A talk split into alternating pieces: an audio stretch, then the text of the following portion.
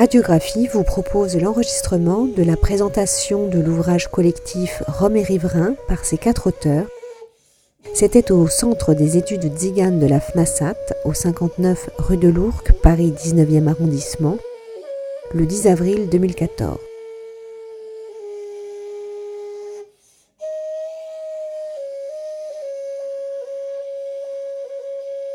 Euh, donc euh, Serge Guichard à ma gauche, euh, donc, qui est militant au Parti communiste, qui a été membre de l'association de solidarité en Essonne avec les familles roumaines roms, qui a aussi été élu pendant de longues années, peut-être toujours à Palaiso. Aurélie Vindels, journaliste et coordinatrice du collectif Cette France-là.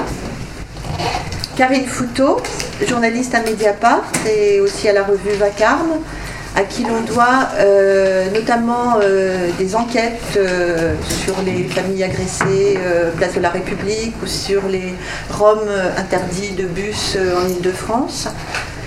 Éric Fassin, qui est professeur à Paris 8, qui est aussi chercheur à l'IRIS et au CRESPA. À Paris 8, c'est le département de sciences politiques et centre d'études féminines et d'études de genre, auteur de nombreux ouvrages, essais, articles et tribunes. Voilà, je vous donne la parole.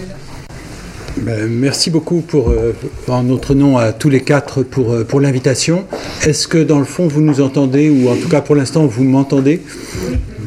Si vous n'entendez pas les autres, c'est pour l'instant qu'ils ne parlent pas. Euh, donc merci beaucoup pour cette invitation qui, à laquelle nous avons tout de suite répondu très positivement. il est d'abord agréable de parler de son travail en général, mais il est particulièrement de le faire ici. vous disiez à l'instant que en un sens, les attaques contre les Roms, c'était politiquement payant. Euh, c'est un des enjeux, en fait, de savoir si c'est forcément une bonne affaire. Après tout, euh, on pourrait penser que c'est le cas pour Manuel Valls, mais ça n'est pas grâce à un succès électoral. Euh, donc, euh, et, y compris dans la ville d'Evry, on ne peut pas dire euh, qu'il y ait eu un triomphe de, la majorité si on considère les taux d'abstention particulièrement élevés. Donc en fait, on pourra se poser la question, et c'est quelque chose à quoi d'ailleurs, pour ma part, j'ai fort envie de réfléchir, et on en parlait avec Aurélie Windels qui parlera tout à l'heure, c'est dans quelle mesure est-il payant électoralement de s'en prendre aux Roms on a tendance à le penser en présumant que tout le monde est contre les Roms, mais une des choses qu'on essaie de montrer dans le livre, c'est que, euh, selon une formule qui résume à mon sens les sciences sociales, c'est plus compliqué. Euh, donc ce que je vais faire, c'est présenter brièvement l'argument général du livre, et puis ensuite, à tour de rôle, on va prendre euh, la parole euh, pour en développer euh, certains aspects, et à tour de rôle en suivant la pente de la table.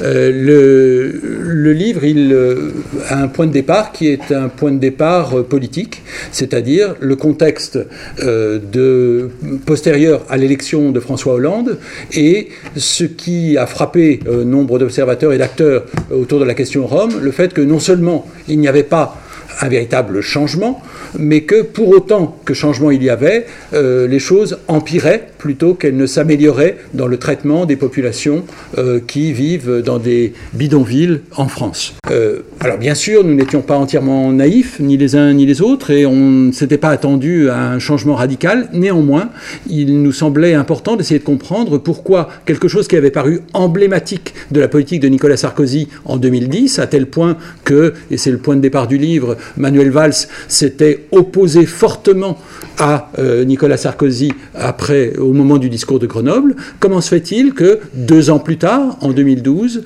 euh, ce soit le même Manuel Valls qui soit en quelque sorte le flambeau euh, d'une continuité entre le mandat précédent et le mandat actuel? C'est ça notre question de départ, c'est comment comprendre que au lieu d'avoir une question politique clivante, comme c'était le cas encore en 2010, on soit arrivé aujourd'hui à quelque chose qui semble faire consensus, du moins dans le débat public, du moins dans l'expression politique. Alors, nous utilisons un terme dans le sous-titre, une politique municipale de la race, dont je voudrais partir. Le terme de race, euh, qui pose problème, bien évidemment, parce qu'il euh, euh, peut légitimement faire sursauter les lectrices, les lecteurs, qui peuvent se demander pourquoi on est en train de valider une catégorie raciste en parlant de race. Ce que nous faisons, et ce que nous expliquons dans l'ouvrage, c'est que nous essayons de montrer combien on produit de la race. C'est-à-dire, la race n'est pas une donnée biologique, bien entendu, mais lorsque on traite les gens de manière radicalement différente, eh bien, on finit par constater qu'ils sont radicalement différents. On va en prendre des exemples. Si on empêche le ramassage des ordures, eh bien, ensuite, on dit que les gens accumulent les ordures. Et à partir de là, on se dit que c'est une vraie différence entre eux et nous. Puisque nous, eh bien, on nous ramasse les ordures, donc on n'a pas nos maisons, on n'a pas nos appartements envahis d'ordures.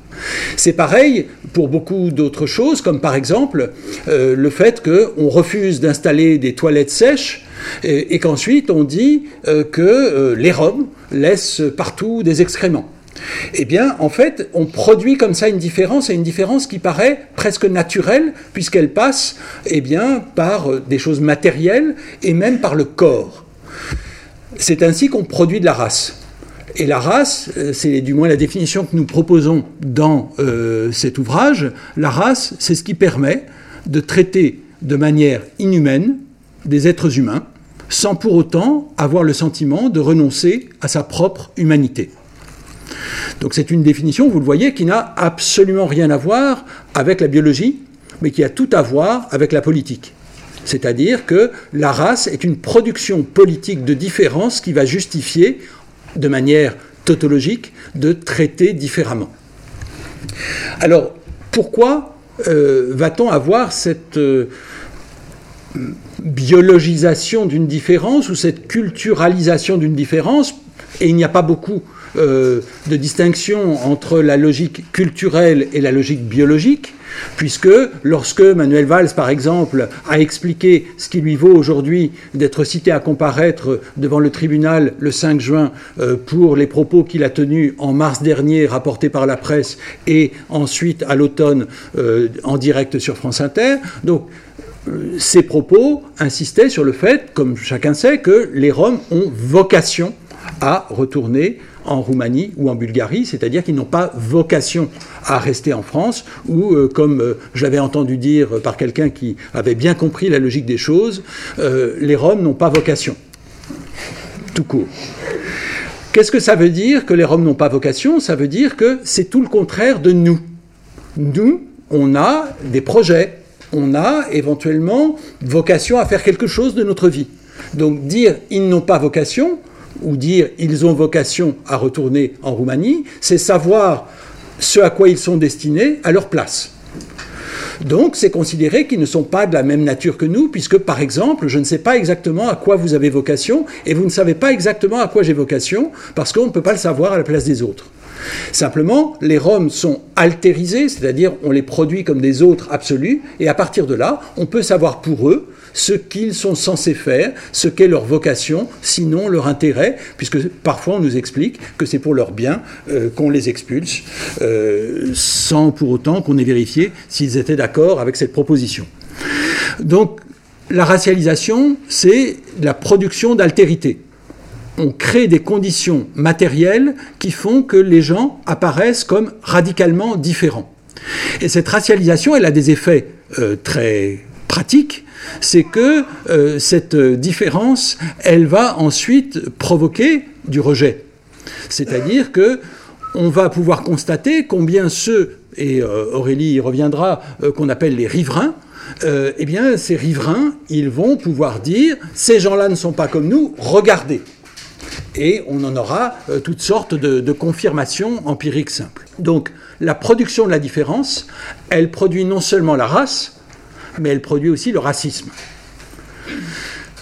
Mais ni la race ni le racisme ne sont des données a priori, ce sont des productions politiques. Ça, c'est le premier point, donc, c'est cette euh, production de la race.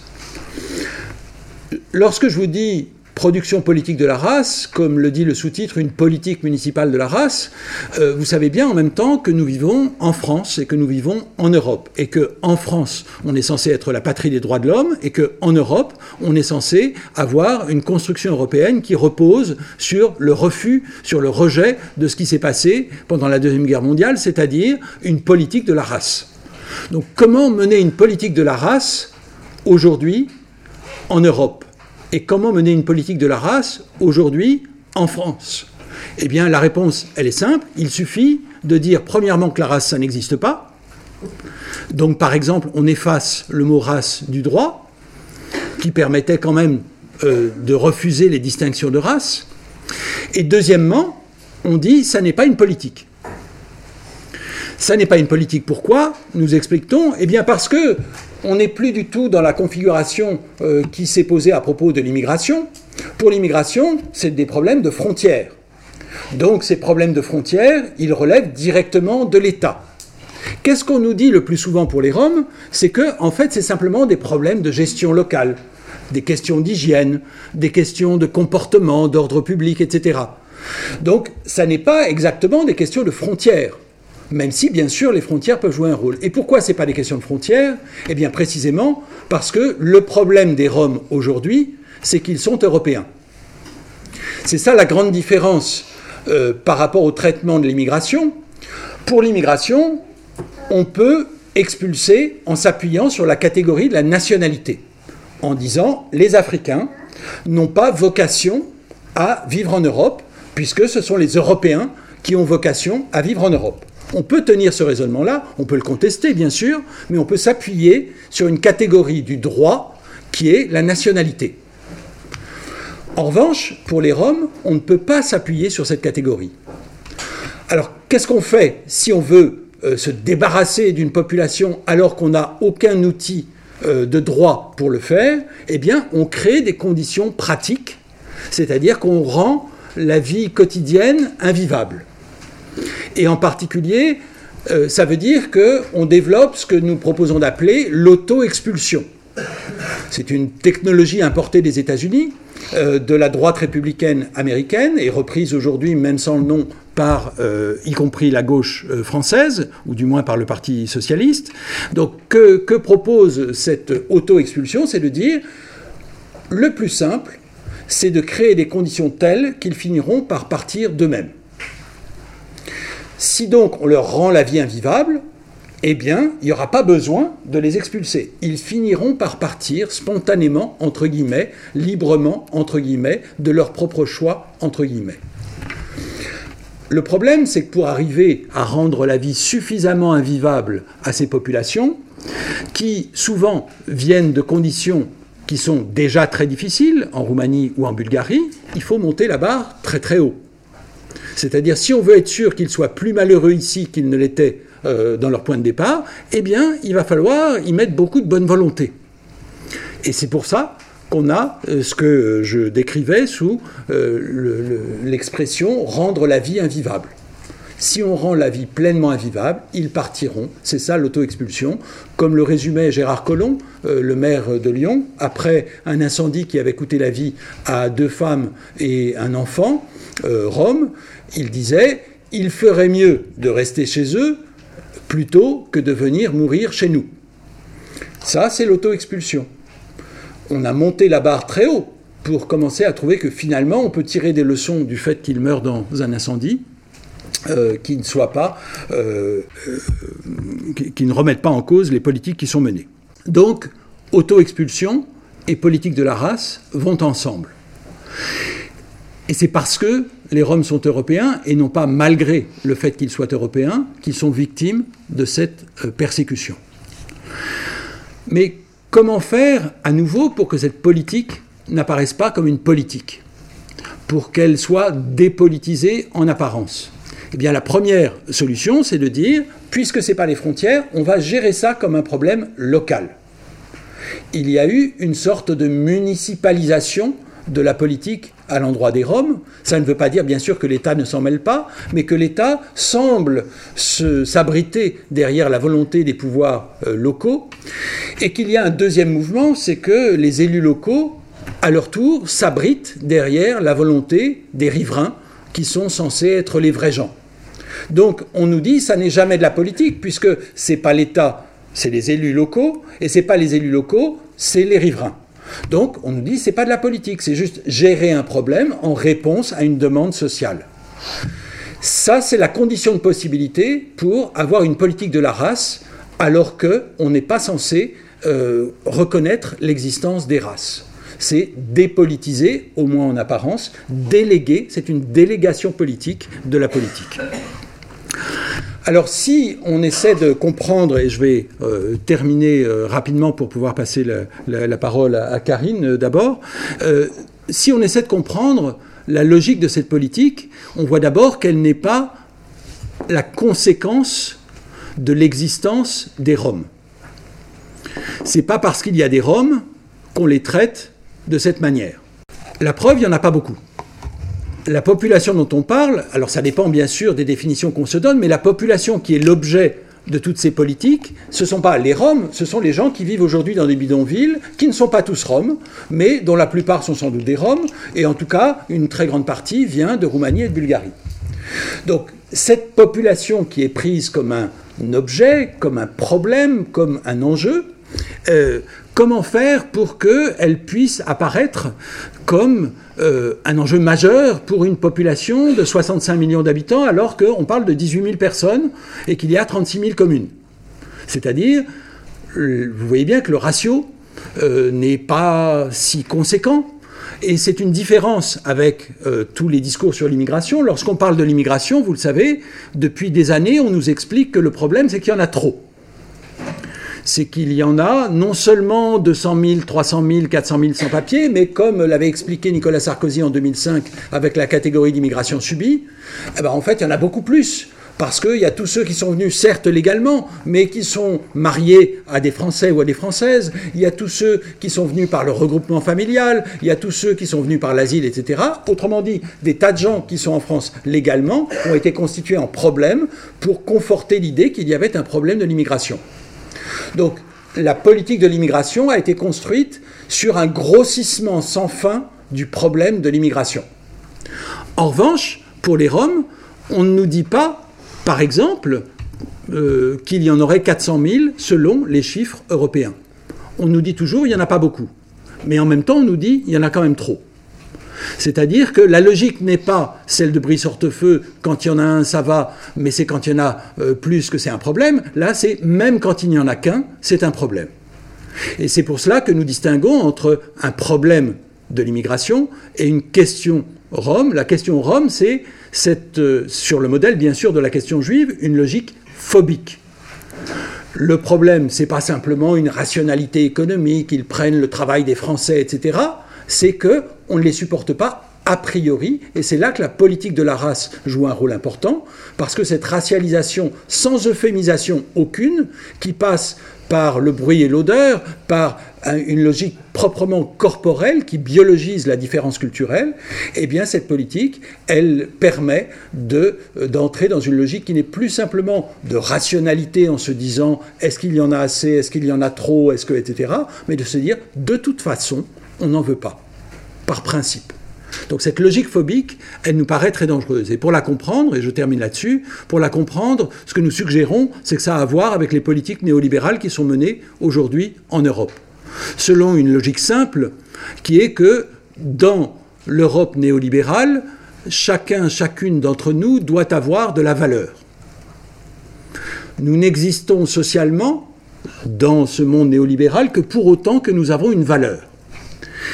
C'est bien le problème des Roms, c'est que leurs activités économiques n'existent pas pour l'économie. Que ce soit le ramassage de la ferraille ou que ce soit la mendicité ou toute autre activité, ça ne compte pas. Ça n'a pas de valeur. Et donc on est dans une logique qui nous ramène à ce que j'évoquais tout à l'heure avec euh, les, les, poubelles. On est dans une logique qui est de traiter les gens comme des déchets. C'est pas simplement qu'ils ont des déchets, c'est qu'ils sont traités comme des déchets c'est-à-dire pas de valeur. Et la seule manière dont cette manière de jeter des gens euh, finit par trouver un sens, c'est pas dans un registre économique, c'est dans un registre politique. Et ce registre politique, c'est que d'un côté, on nous dit les Roms ne servent à rien, ils sont juste bons à jeter, mais d'un autre côté, on nous dit ils servent quand même à quelque chose, c'est que politiquement, ils servent à être rejetés. C'est pas seulement le déchet, c'est le rebut. Et le rebut, ça a une fonction politique très importante parce que c'est ça qui fait la différence entre nous et eux. C'est que nous, on peut se dire, quand même, par comparaison, j'ai encore de la valeur. Et donc la politique de la race qui est instituée à l'endroit et à l'encontre des Roms, elle les disqualifie, elle les élimine euh, du jeu économique, mais elle leur donne une fonction politique qui est de dire que nous, par contraste, on n'est quand même pas comme eux, on n'est pas de la même race, c'est-à-dire que nous, il nous reste au moins une valeur, et ça, ça peut jouer tout aussi bien, quelle que soit notre valeur économique, nous avons au moins une valeur racialisée. Sur ces propos joyeux, je passe la parole à Karine.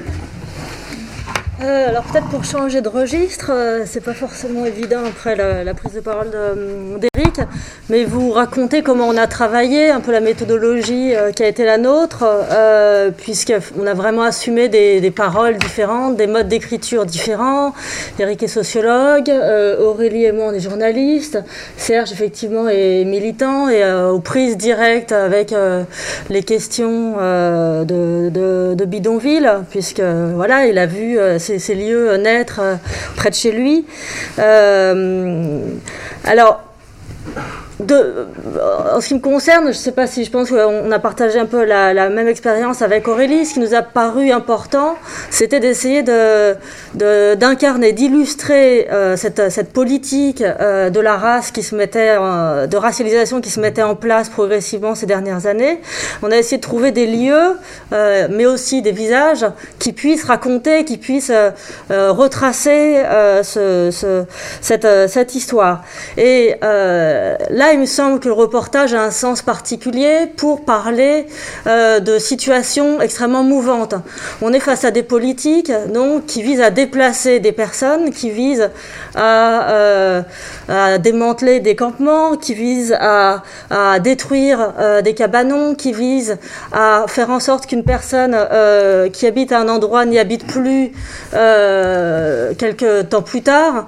Et du coup, la question de la trace et du coup du recueil de la trace nous a paru euh, extrêmement important. Et du coup, un rôle là spécifique du journaliste qui est de, témoigner, de recueillir euh, des témoignages, d'aller voir comment, à quoi ressemble un endroit, comment les gens y vivent et comment c'est une fois que euh, ce campement est parti, pour qu'on ne puisse pas nous dire, ben non, au fond, il ne s'est rien passé, puisque finalement, des, lieux, des terrains vides, on en a tous vu et on les a vu aussi avant euh, habiter. Donc il, nous a paru important de se dire bon ben voilà, nous on va on va aller sur place, on va voir hein, concrètement comment ça se passe et on va garder ces archives, on va recueillir ces voix, on va essayer de démonter aussi des mécanismes puisque souvent on se retrouve dans une situation un peu euh, fatale quand on est journaliste, on décrit un moment à un moment donné c'est en général euh, le moment d'expulsion. Euh, et on a l'impression que ça arrive un peu comme ça par euh, la force des choses. on ne sait pas très bien qui a donné l'ordre, on ne sait pas très bien d'où ça vient. On a l'impression que ces gens partent comme ça, un peu à la limite d'eux-mêmes, comme, dirait Eric, du fait de ce processus d'auto-expulsion qui est mis en place. Et donc, il nous a paru aussi important par le, reportage de pouvoir décortiquer ces mécanismes. Comment on, des responsabilités, désigner aussi des responsabilités, désigner euh, des, institutions éventuellement euh, qui font et des décisions qui font qu'on aboutit à euh, tel ou tel type de, situation. Notre expérience aussi, je pense, nous, nous a réunis. On a tous travaillé sur les questions migratoires depuis un certain temps. Et moi, c'est en passant des Afghans aux Tunisiens, aux, aux, aux Africains subsahariens, et en arrivant progressivement à travailler sur cette euh, nouvelle population qui arrivait depuis dix ans, qu'on a vu des spécificités euh, surgir. Euh, et c'est pour ça que moi j'ai été convaincue de, l'approche d'Eric sur cette question de la racialisation, puisqu'effectivement je me suis rendu compte que ces personnes vivant en bidonville, qui sont des familles, qui sont pauvres, qui sont sans abri ou euh, vivant dans des conditions d'habitat extrêmement précaires ne sont pour autant euh, considérés comme aucune de ces euh, catégories, ni par l'administration, ni par les médias, ni par la parole des, responsables politiques. Que ces familles devraient être considérées principalement comme des familles. Ça devrait être même l'enjeu pour l'ensemble de l'administration de les considérer comme des familles. Elles ne sont pas prises en compte comme des familles, elles ne sont pas prises en charge comme des familles euh, ou éventuellement comme des, personnes migrantes. Euh, c'est pas le cas non plus, ou des personnes sans abri, ce n'est pas le cas non plus. Il nous est apparu progressivement qu'il y avait une réelle spécificité dans le traitement euh, de, ces personnes. Donc je ne vais pas revenir euh, sur ensuite la manière dont l'a développé Eric, mais tout ça est donc parti de constats assez concrets, de reportages, de, paroles, de témoignages, nourris progressivement sur une, sur une dizaine d'années. Euh, par exemple, là, je me suis rendu compte au cours des, différents débats qu'on a pu avoir jusqu'à présent, souvent on nous explique, enfin, on, me, rétorque que euh, finalement, euh, la manière dont sont traitées ces personnes venues d'Europe de l'Est, vivant dans des bidonvilles, est assez proche de celle des, Afghans à Calais. Et il me semble en fait pas du tout, même si effectivement il y a des similitudes. et de fait, c'est très intéressant de les comparer. On se retrouve souvent un peu en périphérie des villes dans des, dans des, euh, des personnes qui, qui installent, qui auto-construisent des, des, des, lieux de vie euh, à l'écart, sur des endroits effectivement, euh, alors qu'elles n'en ont pas forcément l'autorisation, qu'elles mettent en, place des systèmes de, de, de cabanons, voilà, et qu'elles se débrouillent avec les moyens du bord. Néanmoins, au-delà de ça, si on regarde par exemple là, au cours de la campagne électorale, les, les, les multiples tracts qui ont été diffusés pour essayer de, monter la population contre les Roms. Ça, moi, j'avais jamais vu ça pour les populations euh, afghanes. si on regarde la manière dont elles sont désignées, animalisées, déshumanisées, ça, c'est pareil, des, des, constats que je n'avais jamais pu faire à l'égard de cette population. La manière aussi de, de prendre cette comparaison avec les excréments, les déchets, et cette espèce de champ lexical de la même manière, je ne l'avais jamais rencontré euh, pour d'autres types de, populations ayant vécu dans des conditions de vie effectivement euh, relativement euh, proches. Euh, alors du coup, euh, moi je me suis dit que pour essayer de comprendre un peu euh, comment tout ça fonctionnait, notamment, alors moi je, on, s'est partagé un peu les, enjeux, il me semblait important de regarder comment les pouvoirs publics, chacun à leur niveau, alors bon, j'utilise le terme pouvoir public pas, for pas forcément d'une manière très encyclopédique, mais en tout cas ce que, j'entends par là, c'est tout ce qui a à voir avec l'action publique partant de la municipalité à l'État, grosso modo, donc à, l'ensemble de ces échelons, comment euh, les institutions interagissent et, prennent en charge cette question. Euh, il m'a semblé important de, d'essayer de, comprendre euh, comment, enfin, de d'assumer la, désignation de responsable. Parce que c'est pareil dans d'autres euh, situations de représentation. Souvent, on m'a dit oui, mais tout le monde est un peu responsable. Nous aussi, en tant que citoyens, on est responsable de cette situation. Euh, voilà, tout le monde euh, devrait agir à sa manière, etc. Bon, il y a quand même un moment où il faut regarder les mécanismes, qui produit quoi, et voilà, c'est donc c'est pas pour décharger entièrement le, le, le, fardeau, la charge de la responsabilité sur certains organismes, mais néanmoins, il me semble qu'il y a euh, certaines institutions qui ont des responsabilités dans l'espace public et que là, elles participent vraiment à produire euh, les nuisances qui sont reprochées, pour reprendre ce que disait Eric, à, euh, ces populations. Et donc, moi, je me suis en fait, euh, euh j'ai atterri à Rissorangis, et notamment, ça, fait partie aussi de cette méthodologie de notre rencontre, parce que moi, en fait, je me suis intéressée au terrain de la N7 par une photo m'avait envoyée Serge, sur laquelle on voyait en fait un amas de, rochers qui avait été apporté par, par la volonté du Saint-Esprit. Donc c'était la mairie, là en l'occurrence la mairie socialiste, qui avait fait décharger ces rochers. Il y a une responsabilité claire et nette. Pas la peine de tourner autour du pot. Il y a des gens et une décision politique de, qui est, qui est d'amener euh, un amas de blocs de pierre. Donc il y a même sans, doute des réunions qui ont eu lieu pour savoir si oui on, allait le faire et qui avait décidé quoi pour qui. Euh, peut-être il y a eu un vote, je sais pas, pour, euh, pour aboutir à cette décision. il y a quand même des gens qui réfléchissent à ça et qui aboutissent à ce, à ce, résultat. Et donc sur cette photo, on voyait effectivement, on voyait des dames qui entraient ou sortaient de chez elles peut-être entrée, je sais plus, chez elle, euh, avec un bébé sous le bras et une, euh, une poussette et qui était obligée d'escalader, donc de prendre un risque considérable pour, euh, pour elle, pour leur santé, pour la santé du bébé, pour traverser cet obstacle mis en place par la municipalité. Donc moi, c'est comme ça, en fait, que, que, que j'ai connu ce, ce, ce campement et j'ai essayé euh, au travers d'une sorte de monographie, au travers du regard en particulier d'une famille, voir comment cette famille avait traversé l'action de la municipalité, mais aussi de, des policiers euh, des environs, euh, mais aussi du conseil général, mais aussi de la préfecture qui agit, enfin chacun de ces des, agents sociaux, confondus parfois par les habitants avec les policiers, puisque parfois les, les rôles se, confondent et ne sont plus très clairs.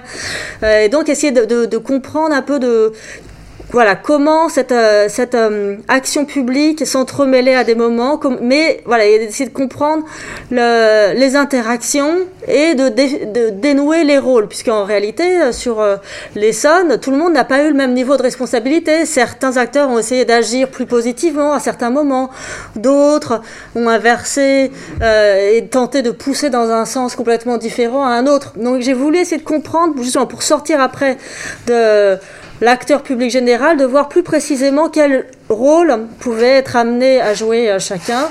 Et euh, puisque ce campement a été euh, expulsé et que la plupart des gens se sont installés à peu près 800 mètres plus loin, à Grigny, ça m'a paru intéressant aussi voilà, de, de, gravité autour de ce lieu pour essayer de comprendre comment la nouvelle municipalité communiste allait euh, euh, se prendre, prendre en charge cette, euh, cette question. Donc éventuellement on pourra, on pourra y revenir. Et puis, bon, par ailleurs, il y a effectivement le fait que le ça me paraissait intéressant avec un, un, ministre, alors ministre de l'Intérieur, qui était Emmanuel Valls, venu de l'Essonne, de voir comment les choses se passer dans son département. Du coup, effectivement, c'est de comprendre le rôle du conseil général, euh, du préfet. Euh, voilà, et donc tout ça, euh, tout, le travail repris dans, le livre est fait au travers de reportages, d'entretiens de, avec tout l'ensemble de ces acteurs. Et le fil directeur étant une famille qui, euh, euh, qui, qui, traduit, qui raconte, qui essaye d'analyser ce qui, ce qui lui arrive. Et le, chapitre ensuite qu'on a, qu'on a fait avec euh, Aurélie, une sorte de poursuite, mais pour le coup en circulation en fait de, de cette question-là, plus dans Paris, et Aurélie elle l'a poursuivi dans, dans le Nord parce qu'il nous a paru inconcevable euh, dans un livre sur, euh, sur cette question de ne pas euh, largement, très largement, donner la parole aux premiers intéressés eux-mêmes, puisque c'était un autre élément qui nous a frappé concernant cette population, c'est qu'elle est, elle n'a pas, n'a pas voix au chapitre. C'est-à-dire qu'on voit en général les gens, le seul moment peut-être où on leur tend le micro, c'est au moment d'expulsion. On voit un monsieur en, en, train de partir avec ses bagages, de d'être évidemment épouvanté par la situation qui, lui arrive et de bégayer deux mots. C'est le seul moment où on entend vaguement un son, une parole euh, dite pour dire l'effroi, la terreur de, de, de, de, sa situation. Et du coup, il nous a paru indispensable de prendre le temps de, de l'entretien, de la discussion, de, de l'analyse avec eux de leur situation. Parce qu'évidemment, si euh, Manuel Valls a un avis euh, sur l'intégration possible ou non des, des Roms, eux aussi ont un avis sur Manuel vague, c'est la politique qu'ils mènent. Puisque, euh, alors c'est pas forcément une population qui est extrêmement connectée, c'est des gens qui sont peut-être installés à côté d'un kiosquier, qui le kiosquier va leur euh, raconter euh, ce qui se passe, qui pour certains et même beaucoup sont connectés à BFM et du coup qui ont exactement les mêmes l'accès au même type d'informations que nous sur les chaînes d'information en continu et qui du coup qui voient évidemment tout ça se passer, qui voient toute cette parole et tous ces gestes politiques le, qui, qui, leur sont adressés mais auxquels finalement ils n'ont jamais l'occasion de, de répondre. Du coup c'était particulièrement intéressant pour nous de passer ce temps-là, de, euh, de, de, réentendre, de réécouter et puis de retraduire, euh, de retraduire dans un livre.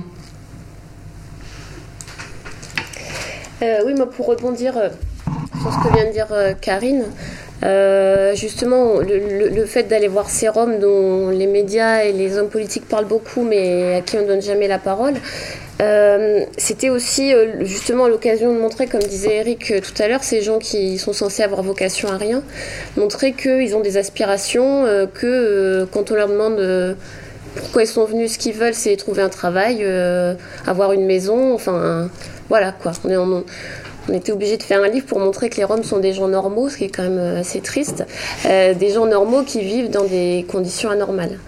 Euh, et aussi, il est important pour nous de montrer que la, violence des conséquences dans leur vie quotidienne des préjugés dont ils sont victimes. par exemple, moi j'ai rencontré une dame dans le Nord qui a euh, la particularité d'avoir une petite fille qui est blonde. Et, euh, et, donc elle me racontait que à cause du harcèlement policier, elle s'est fait arrêter plusieurs fois parce qu'on l'a soupçonnée d'avoir volé l'enfant, mais aussi dans le métro, des gens qu'elle connaissait ni d'Ève ni d'Adam qui lui disaient, euh, qui l'accusaient d'avoir volé l'enfant qui était avec elle. Personne ne se permettrait jamais ça avec une autre catégorie de personnes que des Roms. Et elle en est venue de, elle en est venue à raser la tête de sa petite fille de deux ans pour parce qu'elle avait peur qu'on finisse par lui prendre quoi. Donc ce qui, ce qui nous choque quand on entend parler, enfin, qui se passe à l'étranger, en Grèce ou en Irlande, comme ça a été le cas il y a quelques mois, en fait, ça se passe aussi ici et c'est important de le dire. Euh, et sinon, moi, je me suis surtout intéressée euh, à ces fameux riverains euh, qui sont omniprésents dans le discours politique et médiatique et indissociable des Roms. Les, riverains, on leur donne beaucoup la parole, ceux qu'on appelle les riverains en colère, pour qu'ils tiennent un discours systématiquement négatif. Euh, donc comme ils tiennent toujours un discours négatif, c'est facile d'en déduire que, euh, que les Roms sont un problème et que, que vivre à côté d'eux est insupportable, puisque les riverains en colère sont censés être, comme disait Eric, les vrais gens, euh, donc ceux qui savent. mais en fait, quand on, se pose sur, quand on, se penche sur la question, on se rend compte de plusieurs choses. D'une part, c'est que ces riverains en colère sont pas si nombreux. On s'en rend compte euh, particulièrement en regardant les manifestations anti-Rome ou les pétitions. Euh, par exemple, à LM, en octobre 2012, il y a une manifestation qui a fait grand bruit, euh, un grand retentissement médiatique autant au niveau local que national. Et en fait, dans cette manifestation, qui avait eu lieu contre, enfin, qui était organisée contre l'installation de cinq familles dans la commune. dans cette manifestation, il y avait que à peu près 150 personnes. Et LM est une commune de 18 000 habitants, donc ça fait à peine 1% de la, population. Mais on a fait beaucoup de, bruit autour de ça. Euh, donc en fait, c'est ces riverains qui servent de caution aux élus euh, pour s'autoriser à tenir des discours euh, racistes et à, mener des politiques discriminatoires.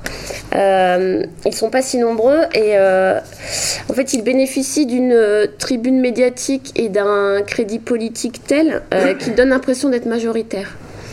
Euh, en fait, l'importance de leur visibilité médiatique, euh, leur poids politique et la force de leur rejet euh, compensent la faiblesse de leurs effectifs. En fait, on les entend beaucoup, on, leur tend le micro sans arrêt pour qu'ils manifestent leur hostilité à l'égard des Roms. Mais en fait, euh, la deuxième chose dont on se rend compte quand on étudie de plus près les riverains, c'est que la plupart n'en sont pas des riverains, dans le sens où ils, ne vivent pas à proximité d'un campement. Euh, certains vivent même pas dans la même commune, mais euh, ils s'autorisent à donner leur avis sur les Roms, on leur euh, tend le micro et on les qualifie de riverains, ce qui leur donne l'étiquette vrai gens, donc caution. et oui, au contraire, donc ça c'est l'autre partie des gens que j'ai rencontrés, euh, les militants dont on, dit souvent que, que, les seules personnes qui défendent les Roms, ce sont les bobos bien pensants qui vivent dans les beaux quartiers où ils côtoient jamais de Roms. En fait, non. La plupart des militants sont justement des voisins. Euh, et eux, par contre, on les qualifie jamais de riverains. Parce que euh, les riverains sont en colère ou ne sont pas. Donc. Voilà. Et il y a toute cette autre catégorie de personnes euh, qui sont euh, juste des voisins, euh, qui vivent à proximité d'un campement. la, présence des Roms ne les gêne pas particulièrement. soit ils créent des relations de voisinage, certains deviennent amis, certains n'ont pas de relations comme beaucoup de voisins. mais eux, c'est pareil, on les entend jamais. Alors on peut se dire, c'est normal, on tend pas le micro à quelqu'un qui n'a rien à dire, mais moi, je trouve, et je trouve que c'est important de le dire, justement, ils n'ont pas rien à dire. Ils disent que vivre à côté des Roms, c'est pas insupportable, et dans le contexte actuel, c'est déjà énorme de, de, pouvoir leur permettre de dire ça. Euh, ensuite, donc les, les, les, derniers euh, acteurs de la question Rome sur le, au niveau local que je suis allée voir, c'est les élus locaux. Et euh, j'ai essayé de comprendre quel était l'intérêt pour eux de, de, de, faire autant de bruit autour de, des Roms, d'écrire des lettres ouvertes au président de la République ou au Premier ministre euh, en parlant de climat de guerre civile. De, enfin, voilà, euh, donc on peut se dire pourquoi ils font autant de bruit autour d'une question qui, au risque de, mettre de, de, créer l'étincelle qui mettra le feu aux poudres. Euh, mais en fait, on se rend compte que les Roms ont une vraie utilité pour eux. C'est-à-dire que ça leur permet d'afficher un volontarisme politique qu'ils ne peuvent pas afficher dans d'autres domaines. répondre aux administrés en termes de logement, d'emploi, de restauration de services publics ils peuvent pas.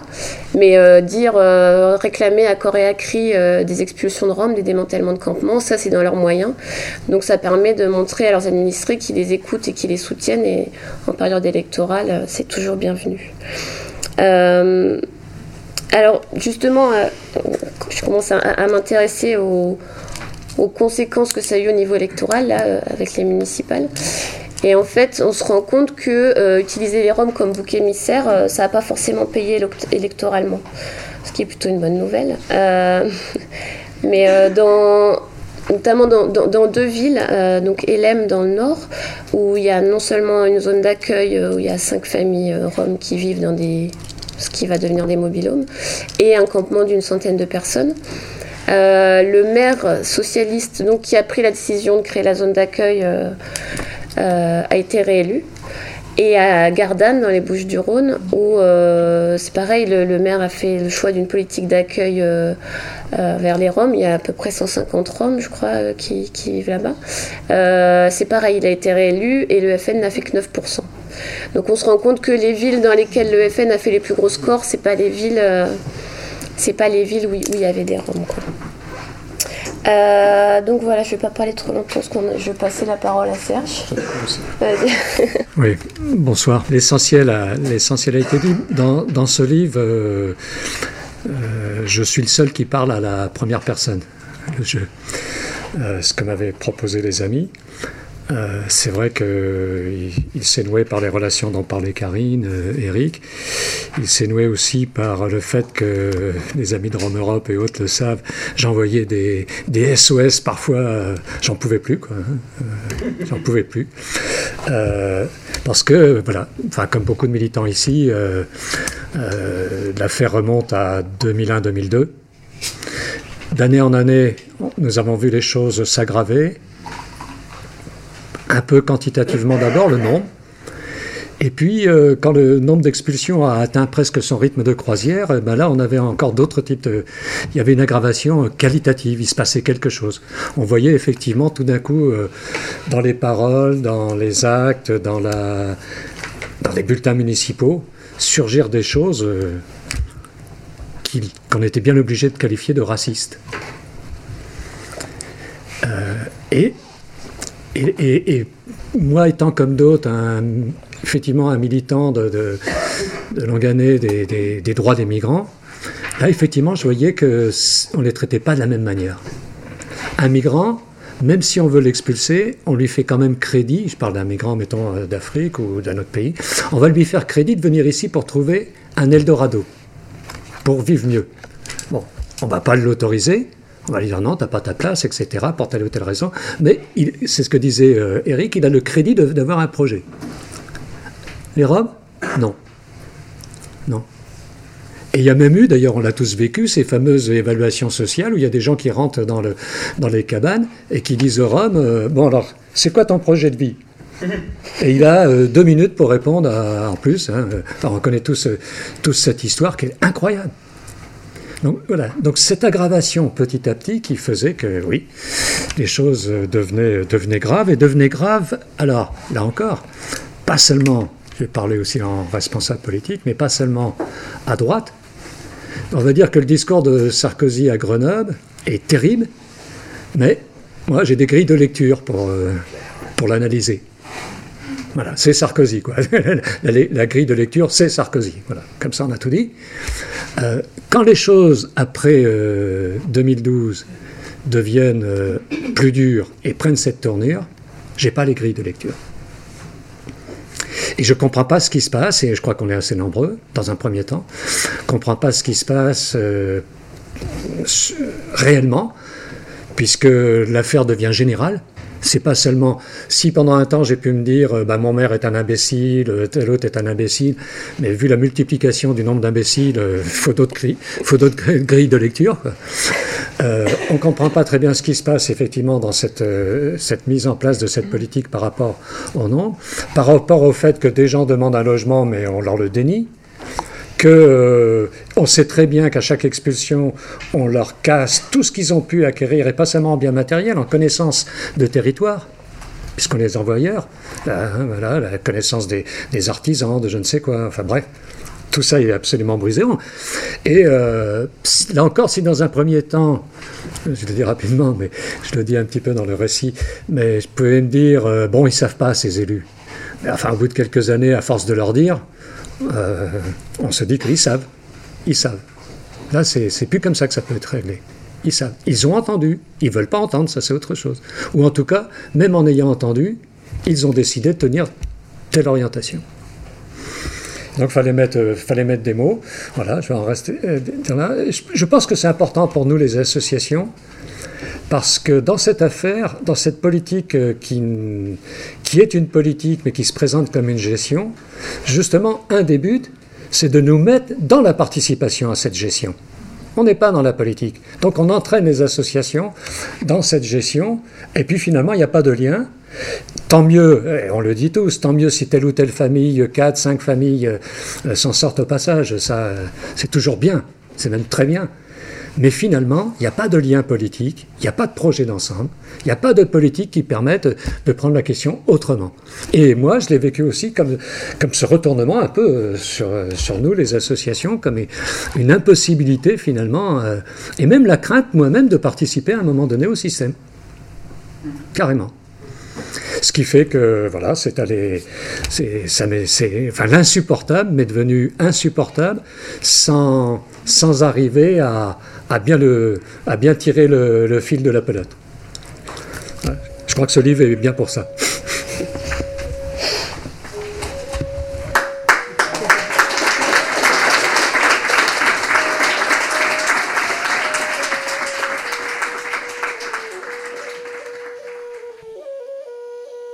La présentation de l'ouvrage est suivie d'un débat avec les auditeurs.